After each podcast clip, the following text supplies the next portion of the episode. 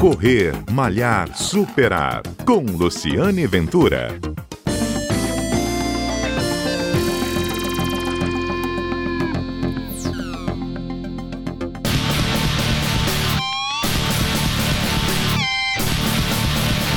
Olá, bom dia. Este é o Correr Malhar Superar, um programa que vai ao ar todos os sábados aqui na Rádio CBN, um programa que conta histórias do mundo do esporte, histórias de corrida histórias de superação. E a história de hoje é lá da Argentina, um capixaba morador de Vila Velha, representante farmacêutico, o Alexandre Barbosa Ramos, ele decide, aliás, o currículo dele é bem agitado, vocês vão ver. Para vocês terem uma ideia, ele já subiu e desceu o pico da bandeira correndo. Então você vê que o homem, como diz o outro, é bruto. Ele não tá para brincadeira. E ele inventou de começar 2022 subindo o pico do Aconcagua, que fica lá na Argentina e é considerado um dos mais altos fora da Ásia. E ele, quando estava chegando no objetivo dele, ele vai contar a história agora. Não é isso, Alexandre? Me conta essa ideia louca de subir o pico. É a Concagua que fala, pronuncia? Me corrige aí. É, é isso aí. A Concagua é, é sentinela de pedra, né? É sentinela ah, de pedra a tradução? Sentinela de pedra, tradução. Bom, mas você isso... resolveu subir. Me conta esse, esse, desafio, como é que foi essa ideia de ir? Eu sei que você passou Natal, Ano Novo, tudo longe da família. Me conta a história de tudo que aconteceu. Verdade, né? É, a gente teve esse, esse período aí da pandemia, né? Desde março de 2020. E então a gente não via, a gente não viajou, né? Sempre economizando um dinheirinho. E, e isso era, desde a adolescência, era um sonho meu escalar essa uma alta montanha. E eu vi a oportunidade. A minha empresa me deu é, os 23 dias que eu estava precisando de férias a minha família me apoiou, minha esposa e meu filho, eu tenho um filho de sete anos, eles me apoiaram, eu consegui alguns patrocinadores e fui. Fui lá para Concagua.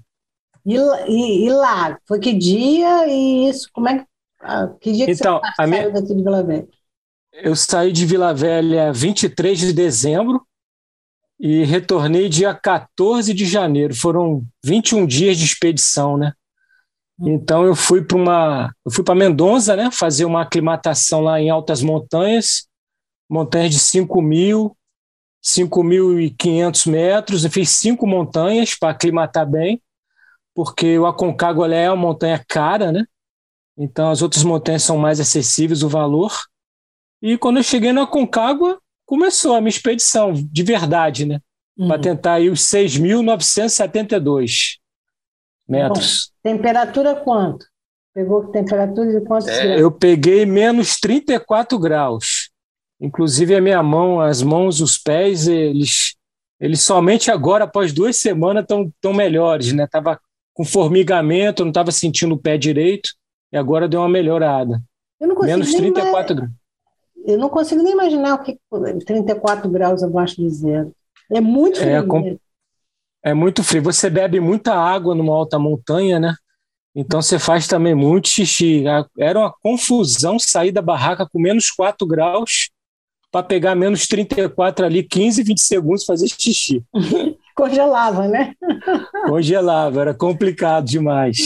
Sim, mas aí você subiu, você levou quantos dias subindo? Foi sozinho? Tinha gente? Eu, é, nós fomos, era o guia e mais mais seis, né? um casal de russos, dois canadenses. Eu sei que no final só estava eu e o guia, porque a, a, partir do momento que você entra no Parque Aconcagua, são 46 quilômetros até você chegar no cume, né? Hum. Então é muito esforço, são 14 horas caminhando quase todos os dias, né? Você vai para um acampamento, vai para outro, e é muito esforço. São 46 é quilômetros morro acima. Morro acima, é. 14 horas por dia subindo.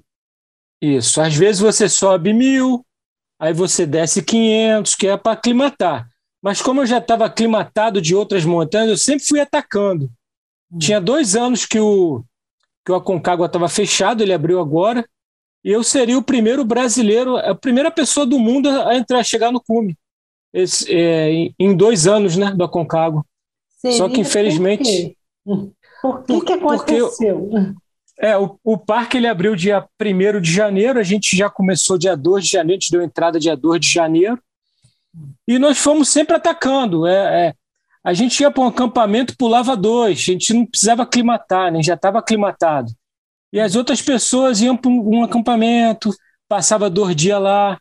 A gente ia, em três dias, a gente chegou a 6.200 metros, que era o último acampamento, o Cólera. Hum. E, e, nós pegamos uma, uma nevasca muito braba lá, que a gente ficou três, três dias na barraca. Não dava para sair. E aí a gente viu uma janela, só que a janela que a gente viu era 9h40 da manhã, mas meu guia, eu não sei, é, deve ter passado mal da montanha, né? Que ele falou para mim: não, 9h40 tá bom, vamos embora, que essa é a hora. Eu já saí daqui meio-dia e já cheguei no cume.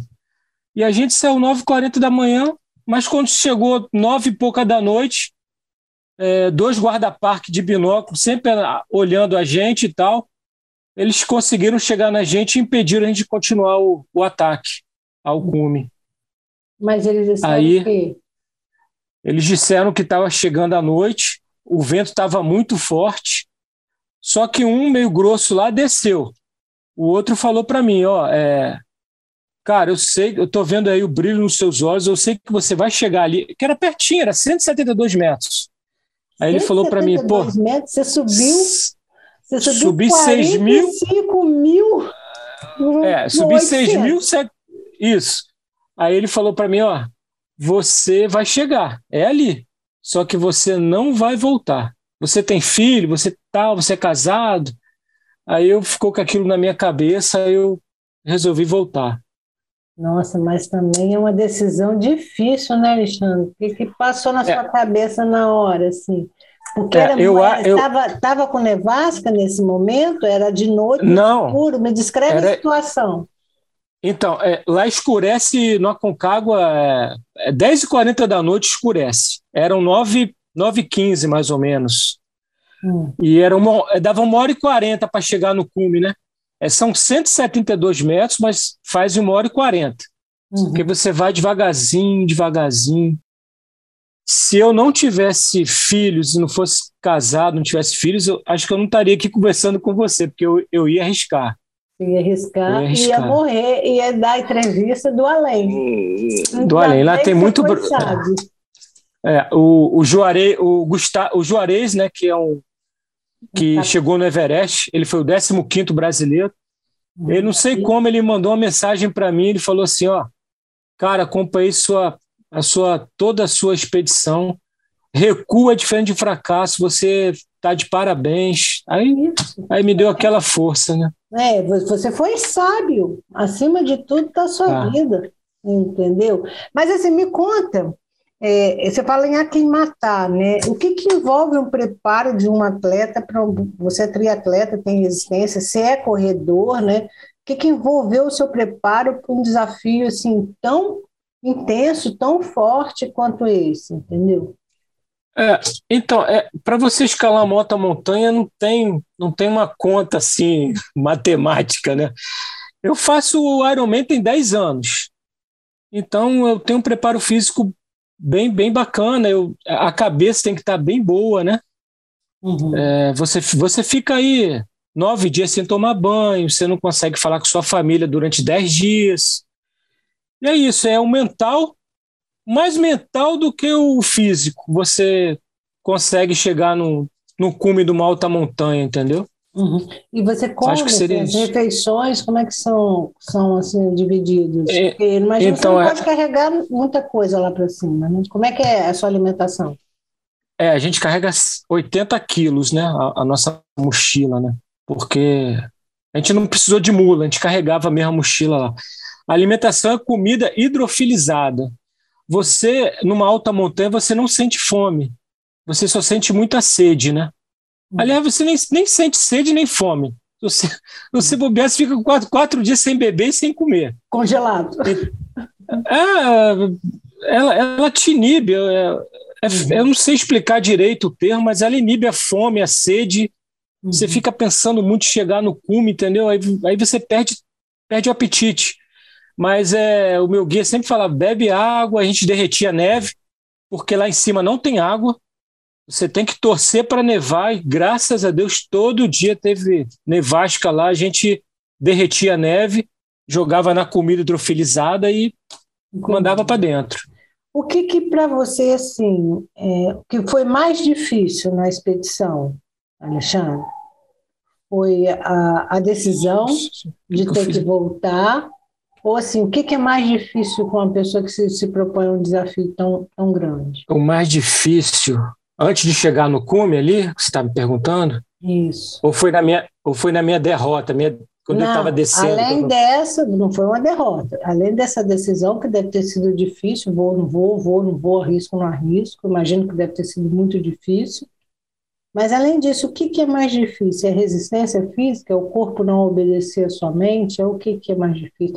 São é, os dedos congelados? O que, que congela? Qual é a sensação física de um desgaste desse? É, eu não sei se eu sou muito disciplinado, né? Então eu não sei se eu vou como eu vou te falar. Não, é, não foi, não foi, não foi, tão... não foi frio, não foi frio, não foi tão difícil. Os 14 quilômetros por dia subindo, eu caí, tem uns vídeos meus, depois vou te mandar, Luciano, que eu, pô, eu quase rasguei minha perna toda, estava todo machucado, porque a Concagua você tem que estar tá muito concentrado. Se você der um mole, você cai. E tem brasileiro lá até hoje, lá congelado, entendeu? Tem muita gente morta lá. Tem um cemitério em frente só com o nome da pedra, tem a pedra e o seu nome, porque a família não consegue resgatar o corpo, porque está em torno de 2 milhões de reais um resgate de um corpo da Concagua. Aí a família não tem o dinheiro, o corpo fica lá até hoje, tem um enterro simbólico. Uhum. Então, o mais difícil foi saudade da minha família. Uhum. É isso que estava pesando muito na minha cabeça. Nossa, era isso. É. Você, Trabalhar isso. E de lá para cá que reabriu, você já soube de alguém, algum, alguma pessoa que foi que morreu? É, é, é até é eu, eu pesquiso muito, né? Até uhum. Anteontem que eu recebo, estou em vários grupos, né? É, foram três mortes na Concagua, até anteontem. E a gente do mundo todo tentando. É, mundo todo, mundo todo. E é francês, tá, a Europa toda desceu lá na Concagua, dois anos fechado, né? O Aconcagua ele está entre os sete cumes, né? Os sete cumes são as sete maiores montanhas é, do mundo, dos continentes, né? Cada continente tem uma montanha. Então a Concagua aqui nas Américas é um, é um está entre os sete cumes e todo mundo quer atacar ele, entendeu? E você estava lá. Alexandre, sua história é incrível, incrível. Tava lá. Entendeu? Tava que lá. bacana. Parabéns. Obrigado por Eu compartilhar aqui na Rádio CBN. Você está com cara que já está planejando outra aventura, tá ou não? Está se recuperando? Então, é, todo mundo ficou muito comovido aí com a minha história, que eu não, por causa de... O pessoal fala, pô, 172 metros, é atravessar. É, vai lá fazer, né? É. Aí eu já consegui seis patrocínios, né? Tem seis empresas querendo me bancar novamente, hum. é, quatro me bancar novamente e duas novas. Isso é minha esposa liberar e meu filho. Porque meu filho teve um, um ataque de choro quando eu cheguei aqui, né? Então foi muito dolorido, a é muito próximo, né? É. Mas se eles concordarem, em vez de 23 dias, eu prometi fazer em 10. 10 eu consigo. O Aconcagua e... de novo? Consigo a Aconcagua de novo. Em 10 dias dá para fazer. Dá para fazer. Bom. Se eles liberarem, uhum. eu vou. Ah, então tá. Aí você volta aqui para contar como é que foi, tá bom? Se Deus quiser. Uhum. Essa Conto foi. Sim. Que bom, muito obrigada. Essa foi a história do Alexandre Barbosa Ramos, representante farmacêutico, triatleta, Ironman 10 vezes, já subiu o Pico da Bandeira correndo, indo voltando, e contou a história incrível que ele acabou de viver no mês de janeiro, lá tentando fazer chegar ao cume do Aconcagua. Aconcagua. Oh, que tá difícil sair esse nome Isso. hoje. Localizado na Argentina, perto da cidade de Mendonça, um dos sete cumes aí que ele acabou de falar, mais altos do mundo, recebe gente do mundo inteiro, e ele estava lá, tá? Mas sabiamente na, uh, ele foi usou de sabedoria mesmo do atleta com experiência, foi aconselhado não vai, senão você não vai voltar, e ele acatou. E por ele ter acatado, ele está contando a história dele aqui hoje na Rádio CBN. Muito obrigada, Alexandre. Eu sou Luciane Ventura, conto histórias tais quais a dele, todo sábado aqui na Rádio CBN. Você pode nos acompanhar também na sua plataforma de streaming preferida. É só baixar lá o episódio, correr, malhar, superar ou me seguir para sempre ouvir uma história boa que te incentive a novos desafios. O dele ele já está traçado, vai fazer de novo, não se contentou, vai fazer de novo em 10 dias. Um abraço e até o nosso próximo encontro.